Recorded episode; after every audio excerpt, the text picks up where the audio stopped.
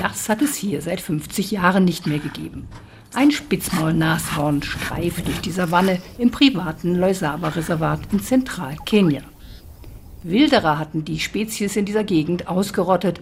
Jetzt wurden 21 Exemplare aus anderen Parks hierher gebracht. Die größte Nashornumsiedlung in der Geschichte Kenias.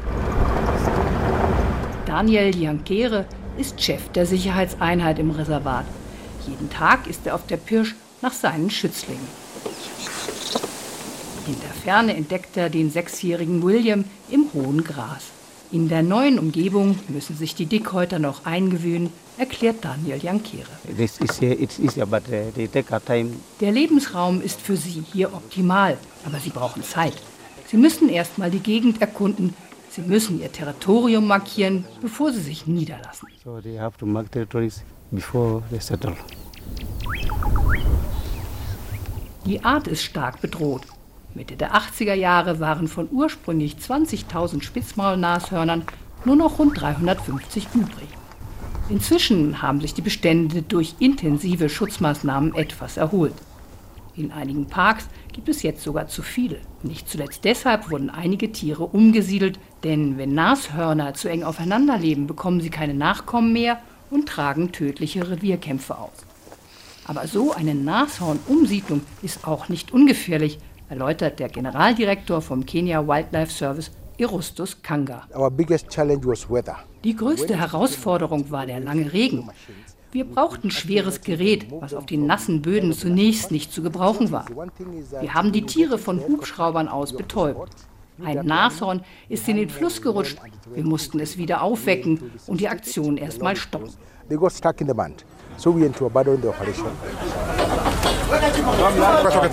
Beim nächsten Anlauf lief alles gut.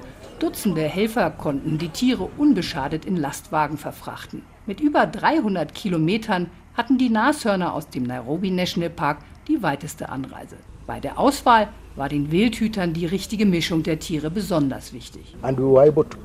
Bei der genetischen Zusammenstellung durfte es keine Kompromisse geben. Das Alter reicht von 5 bis 24 Jahren. Zusammen mit anderen Faktoren haben wir so eine Gruppe zusammengestellt, die wir eine entwicklungsfähige Subpopulation nennen. Nun gilt es nur noch, die Spitzmaulnashörner ausreichend zu schützen, Wilderer auf der Jagd nach deren Horn sollen keine Chance mehr haben. Dem 14 Jahre alten Donald stehen gleich zwei Ranger zur Seite, die ihn Tag und Nacht bewachen. Es gibt Elektrozäune, auch Drohnen werden eingesetzt.